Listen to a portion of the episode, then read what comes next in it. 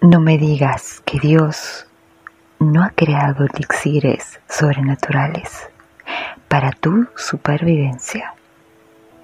Hackear tu salud depende de ti.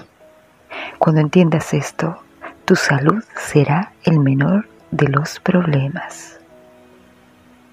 Porque si quieres construir un imperio, tiene que ser en una base sólida. ¿Te has puesto a pensar esto alguna vez? A veces pensamos que las, las enfermedades son causa de los demás. Las enfermedades son cosas que no podemos controlar, cuando es totalmente lo contrario. Nosotros mismos podemos controlar esa enfermedad. Podemos controlar los hábitos. Al controlar los hábitos y convertirlos en buenos,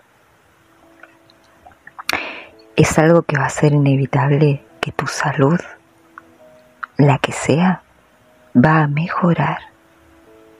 Piénsalo y prueba y después me cuenta.